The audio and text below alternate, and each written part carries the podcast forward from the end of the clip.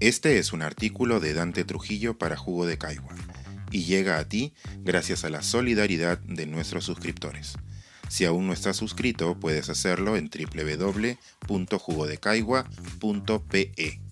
El héroe improbable. Frank Watkinson y la conmoción del arte verdadero. Hace una semana, a santo de nada salvo el placer de compartir algo bello con quienes se aprecia, Hugo Ñopo puso un video en el grupo de WhatsApp que tenemos los jugueros. Se trataba de una versión del clásico Friday I'm in Love de The Cure, tocada por un señor mayor, anteojos gruesos, camisa limpia cruzada por tirantes, guitarra de palo, desde lo que parecía ser la sala de su casa. Si se viese sin volumen, el clip resultaría intrascendente, pero basta oír unos acordes, la primera estrofa, el abrir su voz para darnos cuenta de que estamos ante algo extraordinario, una apropiación procesada y devuelta al mundo como una cosa nueva, profundamente hermosa, sentida y conmovedora. El intérprete del cover se llama Frank Watkinson, un jubilado inglés de 67 años, músico aficionado desde joven que hoy, con más tiempo disponible, Graba y sube constantemente a la red sus interpretaciones de temas de los Beatles, o Johnny Cash, o Coldplay, o Daniel Johnston, o Pearl Jam, además de algunos propios, mientras su mujer sale a trabajar. Desde hace un par de años lo hace con regularidad, sin ninguna ambición aparente. Hace siete meses, sin embargo, su discreción se vio remecida cuando su insospechadamente delicada versión de Snap de Slipknot fue vista por 1,8 millones de veces. Hoy sigue en su canal 321 mil personas de todo el mundo, que quizás sea poco si se compara con lo que arrastran las estrellas refulgentes o muertas, la luz tarda en llegar a la Tierra, de las redes sociales. Pero ¿qué más da? ¿A quién le importa eso? ¿Para qué sirve? Lo que sirve e importa es lo que hace Frank Watkinson con su guitarra, su voz y su corazón, lo que provoca en quien lo escucha. Hace muchos años me pasó esto. Cansado de caminar me senté a descansar en unas escaleras del Museo del Louvre, al lado de lo que supuse era una columna más. Pronto me di cuenta, sin embargo, de que las personas que pasaban por ahí se mostraban admiradas por alguna pieza que tenía encima de mi cabeza. Me levanté, torcí el cuello y sucedió un milagro. Recuerdo claramente la experiencia. Aún se me eriza la piel. Estaba parado frente a la victoria de Samotracia, la hermosa y enigmática escultura de Nike que, hasta ese instante, suponía del tamaño de un brazo, y la pieza, con la base, supera los cinco metros y medio. Casi me voy para atrás.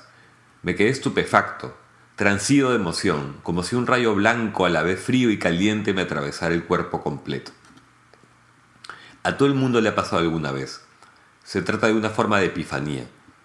En situaciones extremas se llama síndrome de Stendhal, aumento del ritmo cardíaco, temblores y palpitaciones provocadas por la exposición de la belleza extrema. Yo llamo a eso la conmoción, y no es exclusivo de las cosas bellas en el sentido más prosaico de la palabra, ni ocurre solo con la creación humana, también me pasa con la naturaleza. Sucede que soy un perseguidor de la conmoción. La busco en lo que leo, en lo que miro, en lo que oigo, en menor medida en lo que como. Quiero decir que con los años me vuelvo más selectivo, que descarto lo que me parecen imposturas, efectismos, trucos. No siempre es fácil. A veces te enteras tarde de que te están haciendo pasar gato por liebre. Para ello es útil, como aconsejaba Hemingway, tener un detector de mierda incorporado. Busco el nervio, el arte que toque carne, que sacuda, que diga la verdad. A veces lo olvidamos, pero es importante la verdad. Y más en tiempos como los que vivimos. Una de las pocas cosas buenas que nos deja la pandemia es la posibilidad, gracias a la tecnología, de conocer nuevos caminos a la conmoción. El arte verdadero es un puente, un artificio radicalmente humano que nace de uno que necesita expresarlo y llega a otro que requiere recibirlo, aunque no lo sepa. Es conexión pura, intraducible, inefable. Revela cosas, abre ventanas, acompaña, sana, sin embargo, los artistas peruanos la han pasado mal durante el año que pasó.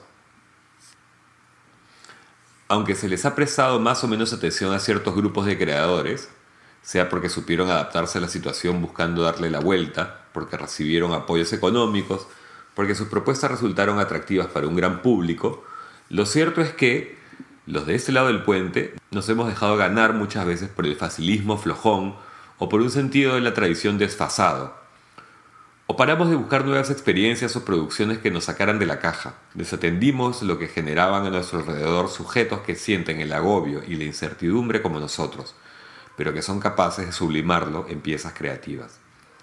Y encima, cuando decidimos echarle un ojo, nos acostumbramos al toque a disfrutar del trabajo ajeno sin pagar a cambio. Reclamamos si debemos abonar por la entrada de un concierto virtual, por una obra de teatro.